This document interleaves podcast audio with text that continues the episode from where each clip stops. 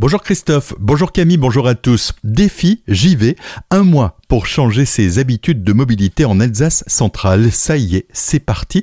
C'est une opération de sensibilisation collective, responsable et solidaire, portée par le PETR Célesta Alsace centrale. Ce défi a pour objectif d'initier de nouveaux comportements en incitant un maximum de salariés ou d'élèves à se rendre sur leur lieu de travail en utilisant la marche, le vélo, les transports en commun, le covoiturage ou les trottinettes. Claude Chalère, vice-président du PETR, précise les enjeux. Ce défi est donc euh, une opération nationale, hein, on va dire, qui se déroule du 2 au 26 mai pour inciter les gens à se déplacer autrement qu'en voiture, pas pratiquer l'autosolisme. Au niveau du PETR, on a fait donc une étude aussi sur les mobilités, sur un schéma directeur vélo, où un des éléments importants est ressorti que 85% des déplacements font moins de 10 km et seulement 35% se font autrement que qu'en voiture. La, la, part euh, vélo ou déplacement à pied était encore très faible, 35%. Donc il y a une marge de progression puisque 10 km ça se fait en l'espace euh, d'une demi-heure, trois quarts d'heure à vélo. Quoi. À noter que chaque kilomètre parcouru sera converti en dotation financière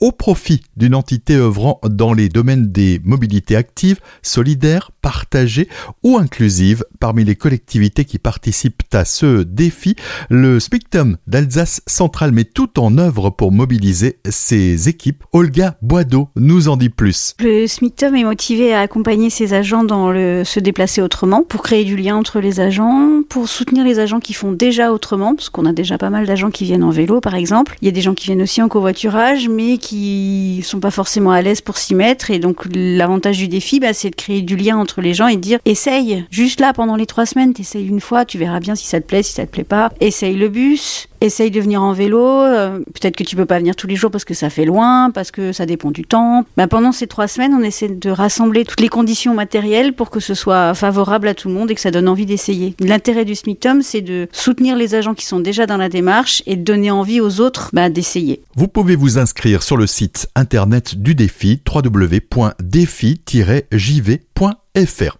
Déployé depuis le 1er mars 2022, le contrat engagement jeune s'adresse aux jeunes de 16 à 25 ans révolus qui sont durablement sans emploi ni formation, souvent en manque de ressources financières, sociales et familiales.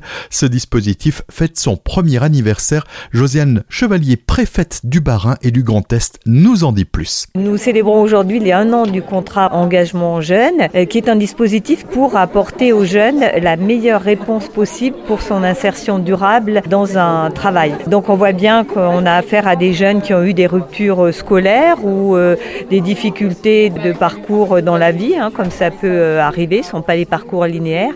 Et là, c'est leur donner une nouvelle chance pour trouver bah, parfois le déclic, la bonne voie en ayant la possibilité d'une immersion en entreprise ou un autre outil. Ça peut être un accompagnement dans le logement, au niveau de la santé, etc. Mais vraiment faire en sorte que le jeune trouve sa voie et être accompagné durablement. Et on voit qu'il faut deux volontés, euh, celle du jeune et celle du chef d'entreprise qui fait confiance. Des propos recueillis par Sabrina Rondeau. Retrouvez l'article complet sur notre site azur-fm.com dans la rubrique Actualité.